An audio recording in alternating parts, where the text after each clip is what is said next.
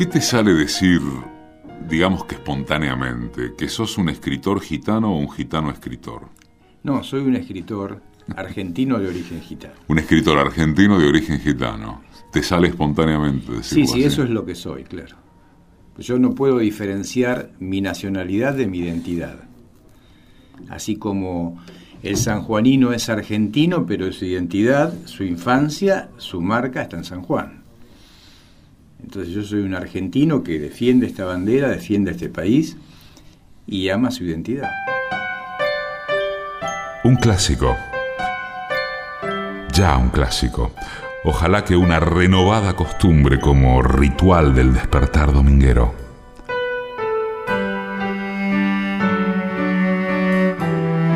Domingos, 11 a 12, un programa de entrevistas.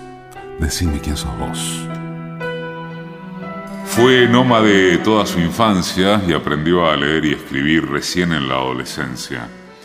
Y hoy es uno de nuestros grandes escritores, el primer escritor gitano de la Argentina. Hoy cuenta quién es Jorge Nedich. ¿Cómo te la pasas más en la vida? Teniendo que defenderte de todos los mitos y o realidades, ahora charlamos acerca de los gitanos eh, ladrones, pendencieros, comerciantes, jamás le compraría un auto a un este, gitano. O a esta altura ya tenés un respeto como para que, ganado un respeto como para que puedas discurrir por otros lares narrativos y explicativos. Sí, a mí lo que me llama la atención siempre frente a estas cuestiones del estereotipo es este que se ve la paja en el ojo ajeno, ¿no? Porque yo me pongo a pensar dónde surge esto. Surge en el siglo XVI con la gitanilla de Cervantes. Ahí comienza el estereotipo, cuando Preciosa es robada por una abuela gitana, llevada al campamento, a Preciosa se le enseñan todas las artimañas de los gitanos, según la mirada de Cervantes y del momento. Robar, mentir, decir la buena aventura con mentiras, bailar y provocar con el baile, cantar y desafinar, o sea, no había ni siquiera arte. Eh, pero Preciosa no comulga con esa prédica y no acepta ni incorpora ninguna de las prácticas malas de los gitanos. En esa circunstancia ella llega a la adolescencia, se enamora de Andrés, que tampoco es gitano, y Andrés va a pedir su mano, y los gitanos se reúnen y le piden dos años de convivencia dentro de la comunidad y aceptar todas las imposiciones que se le impongan. Como por ejemplo, andá y robá esos caballos que están allá, que hace Andrés, va y los compra, tráeme esas ovejas o esa fruta que están allá en esa chacra, Andrés va y las compra. Tampoco a él se le pega ninguna de las prácticas que tienen los gitanos. Finalmente, ellos se casan. Durante el casamiento, la familia, la madre de Preciosa, reconoce a la hija. Ahí se da el reencuentro, digamos, y la gitana es perdonada, la gitana vieja es perdonada. Entonces lo que queda claro ahí era el mandato de la sangre. Acordate que en España eso fue primordial. Eh, Cervantes mismo tuvo que, tuvo que hacerse una prueba de sangre para demostrar que no tenía otro tipo de sangre que no sea sangre española. Entonces allí se da la anagnórisis, el reconocimiento, este, es perdonada la gitana vieja, lo que queda claro finalmente es que la sangre preservó a esa gente de la maldad gitana. Entonces la maldad gitana estaba estereotipada en robos, hurtos, mentiras, maldiciones, y lo bueno estaba del lado de los lindos, porque convengamos que los gitanos eran sucios, feos y malos, y preciosa dentro de su fealdad era bonita, limpia y decía verdades. Y, y, con Andrés pasaba lo mismo. Más adelante Víctor Hugo escribe este, El jorobado de Notre Dame. Esmeralda es buena, este, cuida al jorobado, no dice mentiras, no peca, no hace un montón de cosas. Finalmente, que resulta que Esmeralda no era gitana. Entonces todos esos estereotipos fueron marcando. Después la literatura infantil victoriana del siglo XIX también muestra lo mismo. Acá es grave la cosa porque la literatura pone como ejemplo a los chicos que se van de la casa porque desobedecen, los ratan los gitanos, se los llevan al campamento, los obligan a mendigar, a hacer este trabajo forzados y finalmente ellos reconocen que aquella imposición que se les ponía en su casa no era, era buena, no era mala, que lo malo estaba con los gitanos. A tal punto que hoy en día, si este, supongamos que en la esquina roban un kiosco, va la gente y pregunta qué pasó, y el kiosquero dice, me asaltaron. No sé, vinieron, se llevaron las cosas, ¿hay algún herido, algún muerto? No, bueno, no importa. Se llevaron plata, la plata va y viene, ni siquiera hagas la denuncia y queda todo ahí, se cierra ahí. Si ese kiosco lo afanaron dos gitanos, se junta una comisión para salir a buscarlos. Y ahí detrás del acto de justicia tenés un acto de racismo. Y todos los gitanos pasamos a ser sospechosos. En cambio, si lo roban dos cordobeses, no todos los cordobeses pasan a ser sospechosos. De ahí el estereotipo, cómo ha calado el estereotipo en la sociedad mayorizada. ¿no? Nedich nació en Sarandí, en el partido de Avellaneda, en 1959 y, vale reiterarlo, de acuerdo a su cultura y tradición, vivió en forma nómade hasta los 17 años. Por ese motivo no se escolarizó. Cuando vos descubrís que tu vocación es la literaria, hay algo que no me queda del todo claro, que es cómo pudiste descubrir eso cuando hacía poquísimo tiempo que habías aprendido a leer. Bueno, mira. Ni siquiera hablemos de aprender a escribir. La pregunta obra meramente de disparador. Sí. No para que necesariamente contestes solo a esto, sino para que relates tu historia de vida, tu nomadismo primero, el hecho de provenir de una nación que rechazaba la escritura, etcétera. Mira, en principio, dentro de la vida gitana, dentro de la cultura gitana, existe la literatura oral. Mi abuelo era narrador y a través de las narraciones que nosotros le llamamos poviaste, que es como la paidea de los griegos más o menos, porque a partir de la poviaste se educa, se prepara, ¿eh? se allana el camino. Él contaba eso en las reuniones sociales. Y yo era como, me autodenominé como su secretario, lo acompañaba cada vez que él iba a narrar o a contar alguna historia. Entonces a mí me pegó desde muy chico el hecho de querer escribir. Yo quería ser escritor y no iba a la escuela. Y para mí no era un impedimento. Mucha gente me decía a mí cómo quería ser escritor si yo no, no iba a la escuela. Y yo los miraba asombrado como no entendiendo el problema, cuál era el problema. Y efectivamente yo ingresé a la escuela primaria dos o tres veces, pero como éramos nómadas, nos íbamos. Hasta que un día la directora dijo, bueno, o se queda o se va. Mi abuelo dijo, se va, y no fui nunca más a la escuela. Este, pero con lo que yo me había quedado de, de esos días que estuve, me alcanzó como para sentir la necesidad de querer escribir. Y yo aprendí a leer, yo vendía en los trenes del ramal Roca, vendía historietas y, yo se las prestaba a los chicos que vendían conmigo, que ellos sí sabían leer. Entonces, preguntando ahí con ellos, eh, aprendí a deletrear y después aprendí a leer. Estamos hablando de los años 60. Sí, 65, 66. Yo tenía seis años cuando empecé a vender en los trenes iba con, una, con unos primos que eran mayor que yo, eh, pero tenían 8 o 9, no es que eran eh, adultos. Pero en esa época era otra instancia, ¿sabes? O sea, un chico en la calle era raro y era protegido. no, no había la peligrosidad que hay ahora. Este, te, lo digo porque tengo uno de 12, sé, de lo que, sé de lo que hablo, ¿no? Eh, y yo aprendí a narrar oralmente. Por ejemplo, eh, hay un relato oral muy lindo que yo suelo usar y que dice lo siguiente. Hace muchos, muchos años, Dios se peleó con un gitano. Le pegó un revés el gitano cayó del cielo, dio vueltas en el aire y cayó en el noroeste de la India. Dios tiró su mujer, después tiró su carromato, el gitano agarró a su mujer, agarró su carromato, los puso sobre el macadán y empezaron a recorrer el mundo. De día fabricaban fuentones, pailas y jofainas. De noche fabricaban hijos. Y así el carromato se fue llenando de cacharros y de hijos.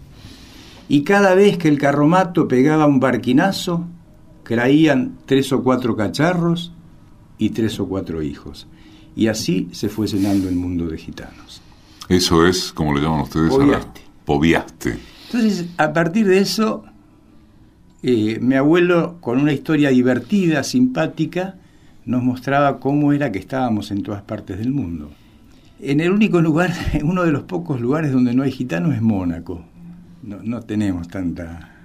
El tantos- único lugar del mundo donde no hay gitanos. Sí, tanta charmé, viste, tanta, tanto lo ve, tanta plata, como para vivir ahí. Estamos con vos por Facebook en Decime quién sos vos, programa de radio.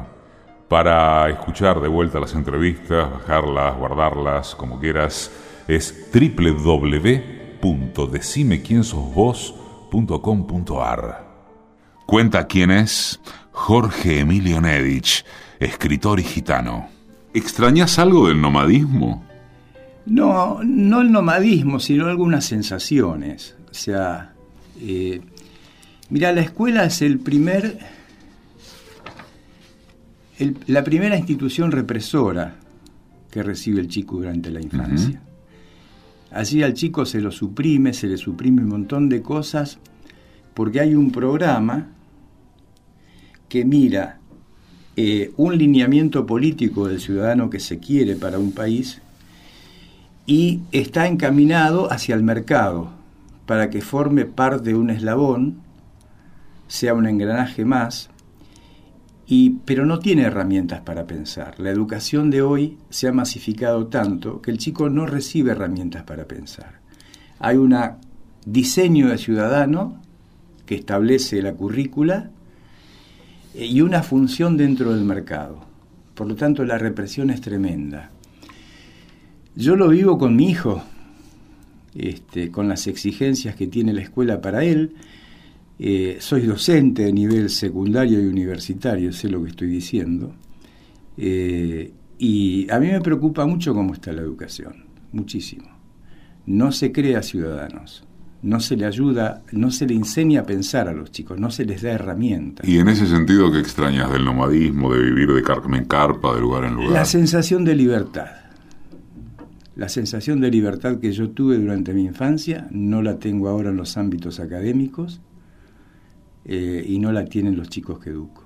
¿Y qué no extrañas? ¿Con qué te sentís cómodo de esta sensación de, si no es de libertad, de qué? Claro, me siento cómodo con las posibilidades que ofrece el mundo moderno. Digamos, el problema de que tiene el gitano es que por no haber tenido acceso a la educación formal, eh, ha caído en la marginalidad. Una marginalidad a la que fue empujado por las persecuciones, más de 40 intentos de eh, genocidio.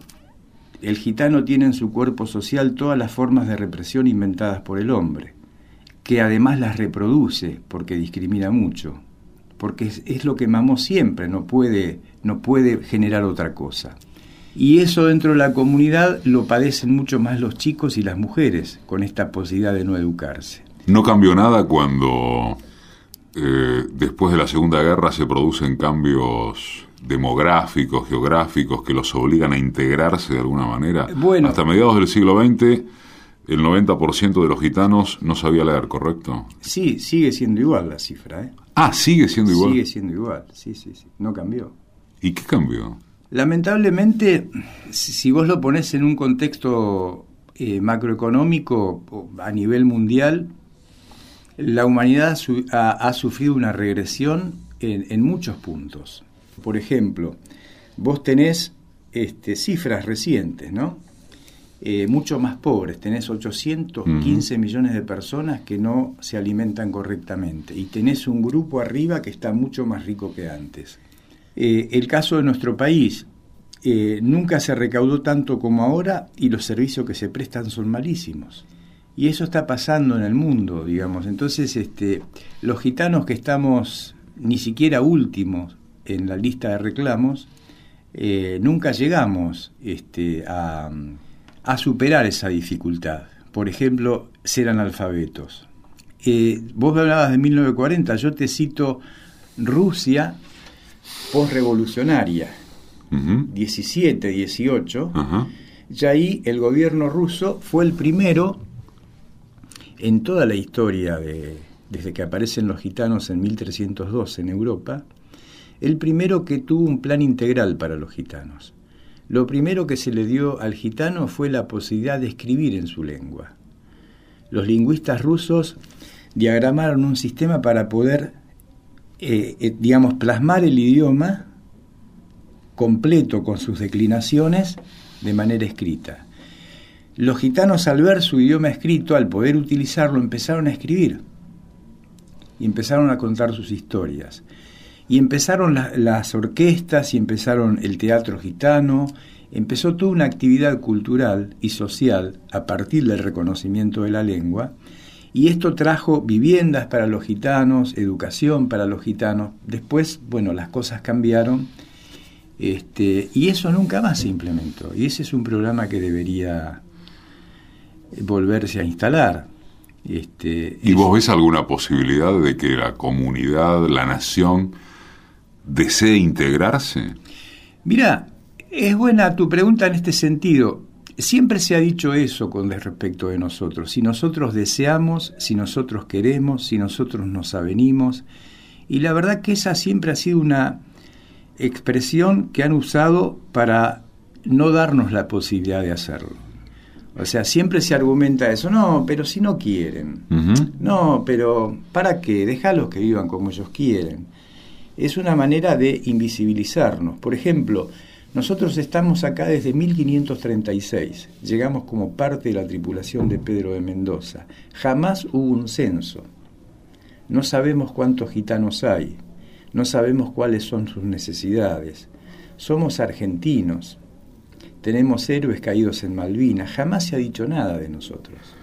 Entonces cuando me está pasando ahora, mira, aprovecho para contarte esto que me duele mucho. Yo hace más de 20 años que transito los ministerios buscando educación formal para los gitanos. No paso el primer encuentro.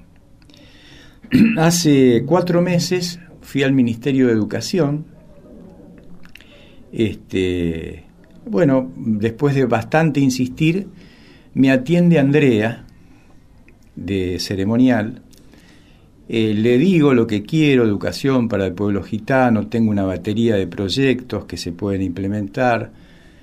Bueno, me dice, llámame en una semana.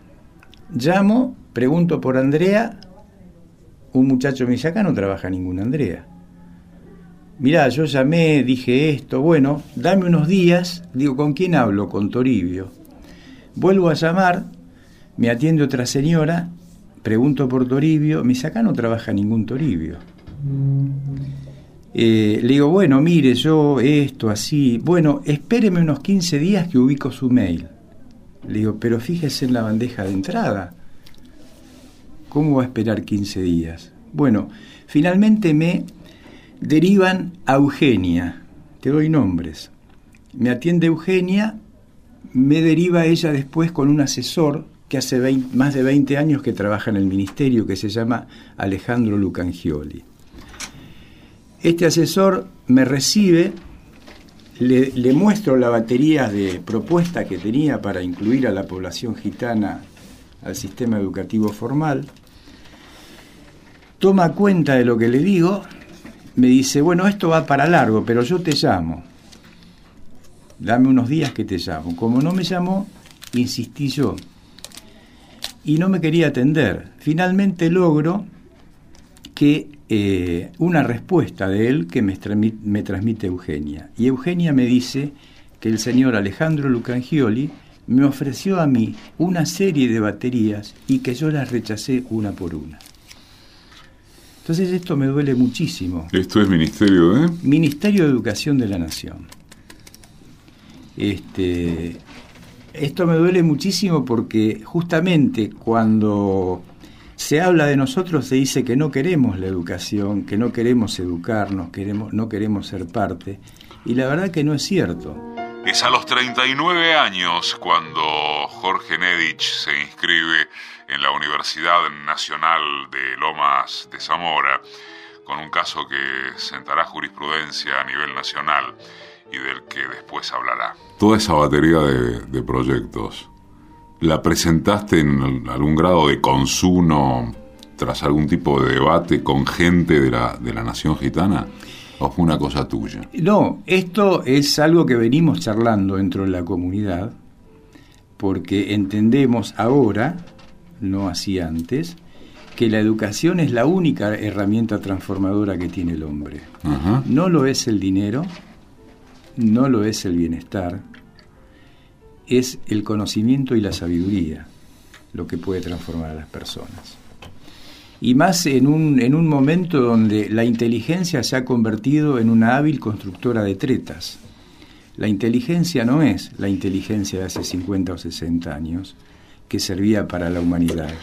La inteligencia de hoy sirve para entender las razones del mercado, entonces vos aprendés cómo hacer dinero, cómo posesionarte, cómo empoderarte, pero descuidás la parte sabia de la inteligencia, que tiene que ver con la armonía, con respetar, con el respeto. Por ejemplo, te lo pongo de este modo, un pueblo originario, cualquier integrante de un pueblo originario no depreda, no, no tala un monte, no termina con una manada de ovejas o con un rebaño de, un rebaño de ovejas o una manada de, lo que sea. Este, toma lo que necesita y lo consume. Si no leyeron sus libros, se están perdiendo textos muy interesantes, muy buena literatura. Es escritor, gitano, Jorge Emilio Nedich. Decime quién sos vos. Los domingos, una hora de entrevista. La radio pública Decime quién sos vos.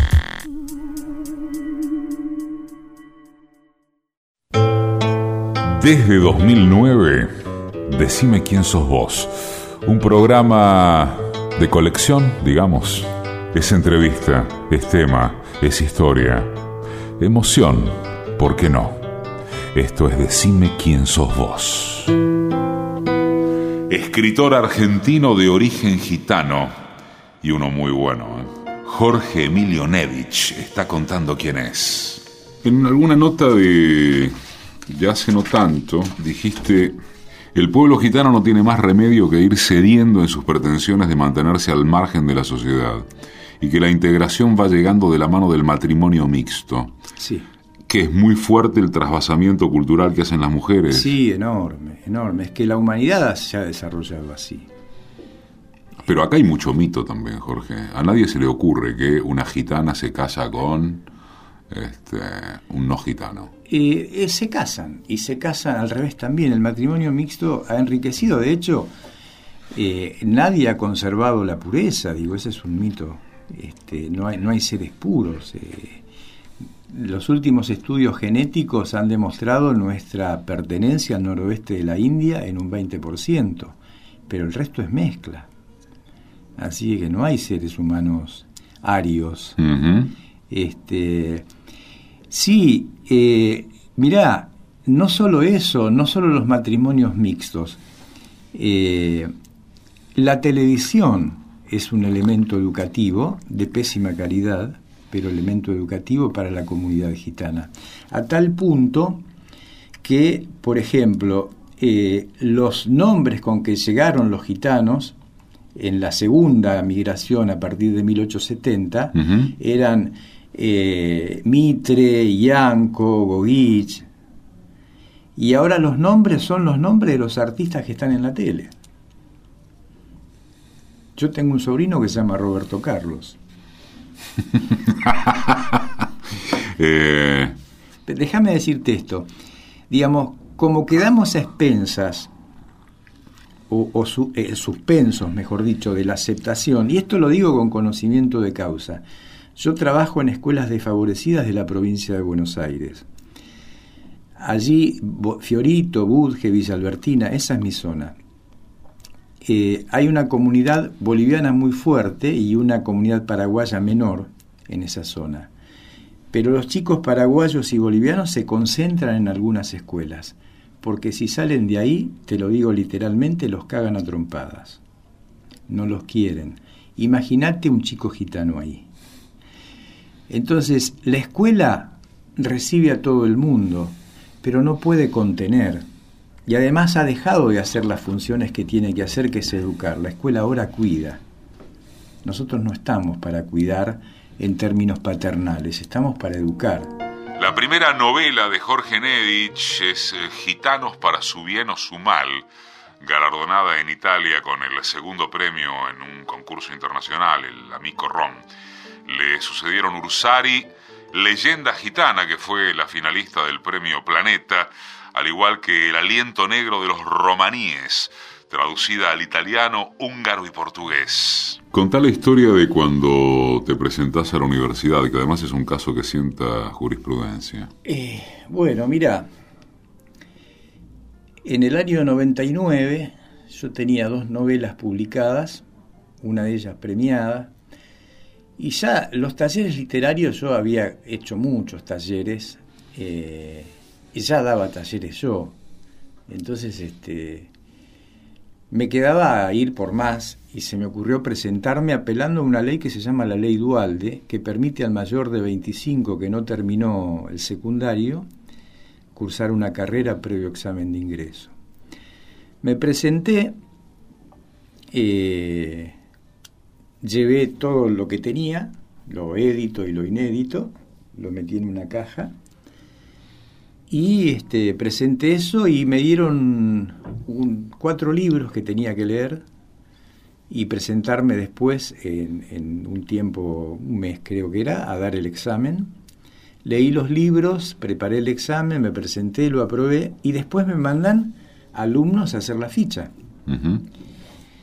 ¿Esto era para estudiar? Letras. Este, entonces me preguntan, bueno, ¿en qué edad dejaste el secundario? Le dije, no, yo no hice el secundario. ¿Qué hiciste la primaria? No, tampoco. Entonces ahí le cuento que yo, bueno, vengo de una familia de gitanos y que no me escolaricé. Y bueno, de ahí empezó un debate porque parte del consejo aprobaba mi ingreso y parte no, porque la ley era clara en el sentido de que eh, admitía a aquel que no tenía el secundario terminado, pero no decía nada de aquellos que no tenían nada. Por lo tanto, bueno, yo empecé a cursar, te diría, sin libreta, porque estaban debatiendo. Después me dieron la libreta y ese mismo año quedé finalista del Premio Planeta y al año siguiente empecé a trabajar en la carrera. Este, y así todo, mira, todavía hoy cuando entro, tomo algún cargo donde no me conocen y entro a sala de profesores y a veces alguien me reconoce y comenta, siempre hay reacciones eh, positivas y negativas con respecto de mi identidad, ¿no? Gente que... ¿De tu identidad? Sí, sí, sí. ¿Profesores también? Claro, sí, sí, por supuesto. ¿Las percibiste? ¿Dicen algo? Sí, claro, claro, claro, sí, sí. Uno, uno se convierte en un jugador de póker, ¿no? Mm. Entonces, este, sí, percibís, percibís molestia. Cuando voy al gimnasio, digo, este, esto, esto... Pero que vas al gimnasio no te van a sacar una foto.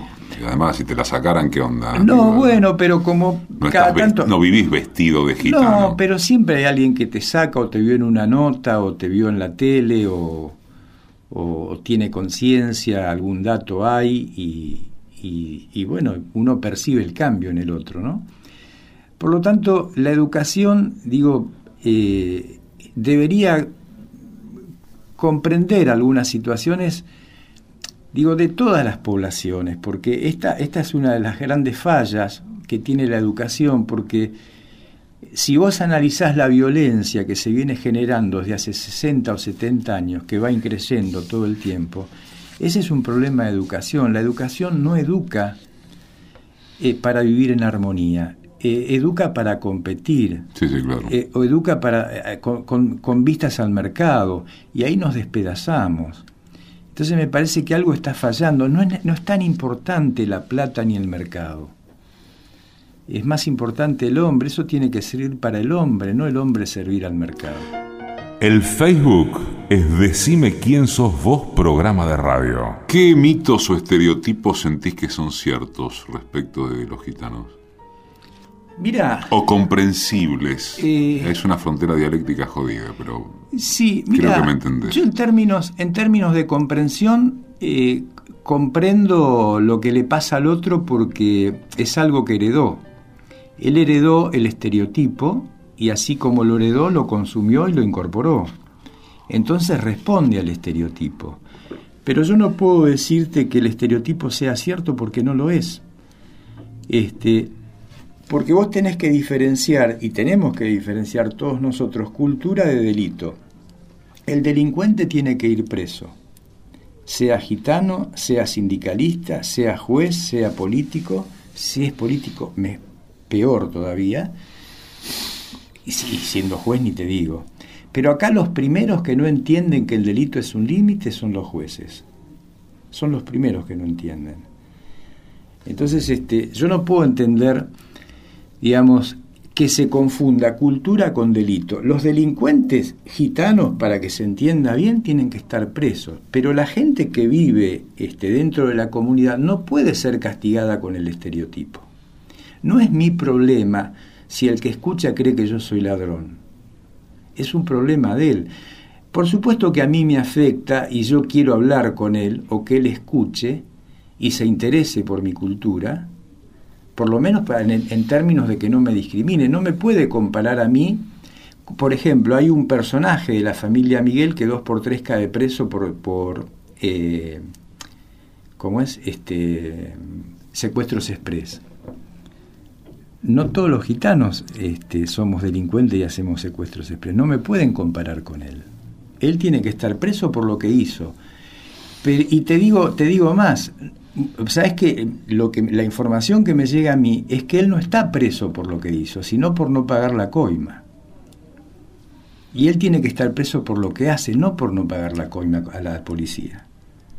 Entonces, e ese desfasaje es el que a mí me impide hacerme cargo y decir, bueno, este, eh, el, gitano, estos estereotipos son ciertos. No, ninguno son ciertos. Ahora, podemos ver ¿Qué produce el sistema? Cuando uno vive en la marginalidad y la marginalidad se hace cultura, vos tenés gente que, que no educa, que no se educa, que vive de manera marginal. Entonces, fue claro, es una serie de consecuencias que este, si la combinás, porque muchos de la comunidad gitana han desarrollado cierta eh, capacidad económica, si combinás brutalidad con, con, con, un pasar económico más o menos pasable, vos tenés un realismo atolondrado que hace ver que un gitano entra, se lleva todo por delante, estaciona a cualquier lado, uh -huh. acelera el auto a cualquier hora, pero eso, eso con educación se va.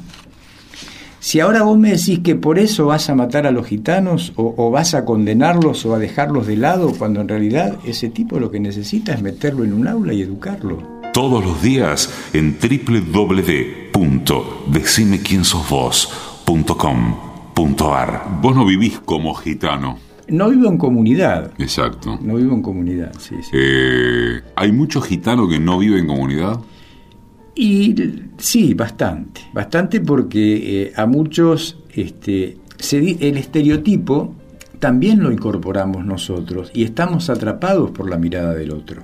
Entonces. Entonces nos avergüenza ser gitanos, tenemos eh, vergüenza de hablar en nuestro idioma, de usar nuestra ropa, de, de, reproducir nuestras pautas culturales, porque nos sentimos mirados y condenados por ser como somos.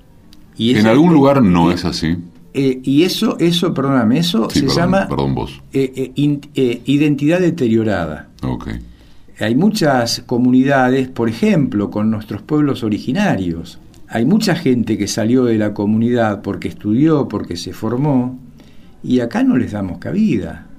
Tienen los peores trabajos o terminan de, peones de taxi o haciendo trabajos que socialmente ninguno quiere hacer. También tenemos que pensar en eso, ¿no? Porque este, este nocentrismo de, del ciudadano con respecto de aquel que no vive en la ciudad, que lo castiga por ser diferente. Y cuando aquel se queja le decimos, no, pero ustedes en realidad no se integraron, ¿viste? No sé qué les pasa. ¿Y a vos qué te pasa? Eh, te preguntaba si en algún lugar es diferente. ¿Hay un país, alguna, alguna arquitectura... Uh, no, mira. Iba a decir legal, pero no es la palabra que. ¿Alguna arquitectura sistémica que los contenga mejor? No, te, te, diría al revés. Eh, fuera de Latinoamérica es peor. No, no, no, es, no es mejor. Eh, pero básicamente lo que el pueblo necesita es educación. Los activistas gitanos, los líderes gitanos, estamos peleando por eso. Y la comunidad entiende que puede perder la identidad si se escolarizan. Y nosotros estamos trabajando para decir que peor es que esa identidad sea subsumida por la marginalidad. Entonces este, estamos en esta discusión, pero no tenemos del parte, de parte del gobierno ninguna mano, y lo que te acabo de contar del Ministerio de Educación es así como te lo cuento. ¿Cualquier gobierno? Yo hace más de 20 años que transito y es la primera vez que hablo con un asesor. Antes ni, siquiera había hablado con un asesor. Iba, explicaba, me decían, bárbaro, ya te llamamos, porque ellos te reciben y te escuchan, pero después se olvidan. Ahora cuando nos tienen que cobrar algo, eh, nos encuentran enseguida. ¿eh? Para eh, otorgarnos derechos como al resto de los argentinos, no. Yo fui parte del último censo y yo dije, bueno, a ver si hay algún ítem acá que pregunte por, no solo por los gitanos, por, cualquier otro pueblo, porque hay, acá hay muchos pueblos. Este, a qué comunidad pertenece, a qué etnia, algo, ¿viste? Como para que vos tengas un registro y después ir a las causas, porque todos los pueblos tienen necesidades. ¿Cuál es tu mejor libro? Mira, a mí el que más me gusta son los últimos dos. El alma de los parias, que publicó Ediciones de la Flor, que lo consideraron como una de las mejores novelas de 2014. Y el último, Fisura. El erotismo de un adolescente distinto. Sí, que es un relato erótico muy picante y que a mí me sirvió para, para descansar un poco, ¿sabes? De, de los gitanos este, y hacer otra cosa. Eh, entonces este, construí un personaje marginal que vive en una plaza pero quiere volver a reinsertarse dentro de la sociedad eh, y lo único que hace es cavarse la, la tumba cada vez más profunda. ¿no? Cuando dijiste que tuviste que, que, te hacía falta descansar de los gitanos, que lo dijiste con una... Este, con, alivio. Picardía, picardía aliviada. ¿De qué sentiste que, que tuviste que descansar más? Mira, la yo publiqué 13 libros, 5 infantiles, este, me gusta mucho trabajar para chicos, y los otros, salvo dos, el Pepe Firmenich, que publicó Ediciones B en el 2003, y este último, que es una novela erótica, los otros cinco es sobre la comunidad gitana, cuatro de manera novelada, o sea, situaciones típicas de la vida cotidiana, puestas en la comunidad gitana. Entonces, este, vos ves empatía, porque lo que le pasa a los tipos es lo que te puede pasar a vos. Y eh, mechado con esa trama cotidiana, aparecen las pautas culturales, como para enriquecer un poco la, narrativa. Y me ascribo dentro de la estética del realismo. Presento denuncias, situaciones sociales conflictivas que merecen una mirada, una revisión. Pero también es un laburo, un laburo de militancia, eh, una militancia crítica eh, hacia mi comunidad, lo que me vale por ahí el menosprecio de un sector enorme de la comunidad porque no hace... ¿Sector enorme? Sí, la mayoría sí. A mí me ven un poquitín mejor los más chicos. La gente de mi edad o mayor que yo... ¿Qué dice de vos? Lo peor. Este, traidor. Eh, para empezar, traidor, que no respeto a mis ancestros, que no... Porque mis personajes son naturales. Cuando van a cagar, van a cagar, cuando van a robar, van a robar, cuando van a comer, van a comer. Y parece que esas cosas no, no las hacemos, y las hacemos como las hacen todos. este, y tiene que ser eh, revisado todo eso, expuesto, es lo que se hace en la literatura, ¿no? Exponer situaciones. Es en 2014 cuando Jorge Nedich funda su propia editorial, la Boria Stefanowski Editores, que actualmente dirige con el objetivo de promover la nueva literatura argentina. Publicó, entre otros textos, los de Roberto Ferro, Noé Gitric, Osvaldo Galone, y además da clases en escuelas secundarias, eh, lo especificamos, como docente de lengua y literatura, y piensa retomar la docencia en la universidad. La editorial es Boria Stefanowski Editores, ¿sí? Así es. Boria, ¿por qué? Y Stefanowski, ¿por qué? Mira, hay una historia muy linda. Hace unos años me escribe una, una chica, una, una, mujer joven, eh, pidiéndome una entrevista. Eh, ella es profesora de la Universidad de Brasilia y me pide una entrevista porque estaba haciendo una tesis para su licenciatura sobre una novela mía. Después hizo su tesis doctoral sobre cuatro novelas, entre ellas una novela mía. Entonces este, empezamos a, intercambiar por mail y este, ella se llama Ana Paula Castelo Branco Soria y este, me dice que su nombre real es Boria Stefanowski. Le digo, ¿cómo tu nombre real? Claro, me dice, yo soy gitana, profesor, igual que usted. Entonces ahí empezamos a, a charlar atraídos por, bueno, esta confesión que yo no, no, la tenía presente, ¿no? Y ella me dice, este, si eh, yo tenía, ¿por qué no ponía una cámara para vernos? Te hablo de hace 10, 11 años. Entonces fui, compré una cámara, cuando la vi me impactó, una mujer muy, muy linda. Bueno, empezamos una relación. Entonces me contó que hay un vino que se llama Boria en México y en Rusia, de donde ella vienen sus antepasados Sinti, gitanos Sinti, hay un río que se llama Boria y que los gitanos iban a bañarse allí porque el río les daba belleza y sabiduría. Entonces a mí, este, ella cae enferma en, en un coma, estuvo seis años en coma, ahí se interrumpe la relación, despertó hace un año de coma, ahora está en tratamiento de recuperación y estamos tratando de recuperar también nuestra relación. Yo hace siete años que no la veo. Pero cuando abrí la editorial eh, tuve que pensar un nombre, pero no hizo falta, porque yo ya lo tenía. Boris Stefanovsky. Que es Editores. Primero porque me gusta, me gusta Boria, me gusta el nombre Boria, que significa también la mejor, y porque existe Adriana Hidalgo como Adriana Hidalgo editora. Entonces yo quería otra mujer, Boria Stefanowski Editores, porque con ese nombre puede ser prostituta, científica, bailarina. ¿Quién le va a discutir eh, eh, cualidades artísticas a ese nombre? Eh, decime quién sos vos. mira, yo soy un tipo que quiere consagrarse como escritor,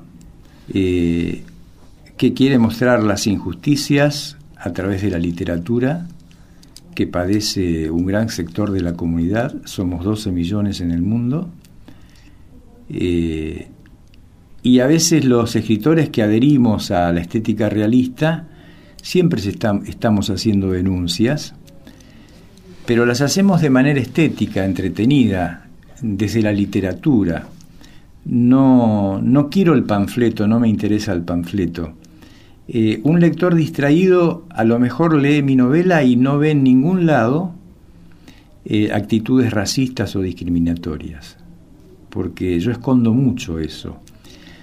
Son, está ahí, pero hay que ser muy atento para descubrir qué es, lo que está, qué es lo que está pasando. Por ejemplo, tenés autores como Carver, que hablan de la vida cotidiana, Eh, y parece que no dice nada porque habla con un lenguaje, mejor dicho, escribe con un lenguaje cotidiano, periodístico, llano, y habla de cosas de todos los días. Entonces, no, no encontrás dónde está el secreto de la, la, virtud de Carver, hasta que lo empezás a ver. Y empezás a ver que Carver habla de una realidad sucia. ¿Por qué? Porque los americanos en la década del 60 y del 70 llegaron a un nivel de vida altísimo, un nivel de vida cielo, con confort, con dinero, pero había una América que era la América de los perdedores, donde los tipos no llegaban a fin de mes, no podían comer en los restaurantes que comían los ganadores, no tenían las chicas que tenían los ganadores, ni las tarjetas de crédito, ni las casas, ni los autos, y vivían realmente mal. Y tenían 30 años y ya tenían dos o tres parejas, tres o cuatro hijos, eran alcohólicos. Entonces esa realidad, realismo sucio porque esa realidad estaba ensuciada por decisiones políticas, por el consumo de alcohol, de droga, por el consumo ¿eh? entre personas se, se, consumían, se, se, destrozaban. Entonces eso eh, no está visible en Carver. Hay que bucear profundamente en él para encontrar todo eso. Y yo intento, de algún modo, jugar con esas ideas. Que el autor descubra si puede lo que quiero decir. Si no puede descubrir lo que quiero decir, va a leer algo entretenido, eh, pintoresco, pero de manera subyacente hay otras cosas. Jorge Nevich. Edición y concepto sonoro, Mariano Randazzo. Asistencia de producción, Laura Fernández. Diseño de página web, Oscar Flores. Producción general, Roxana Russo. Conducción, Eduardo Aliberti. Todos los domingos, AM870. Radio Nacional. Todos los días en www.decimequiensosvos.com.ar.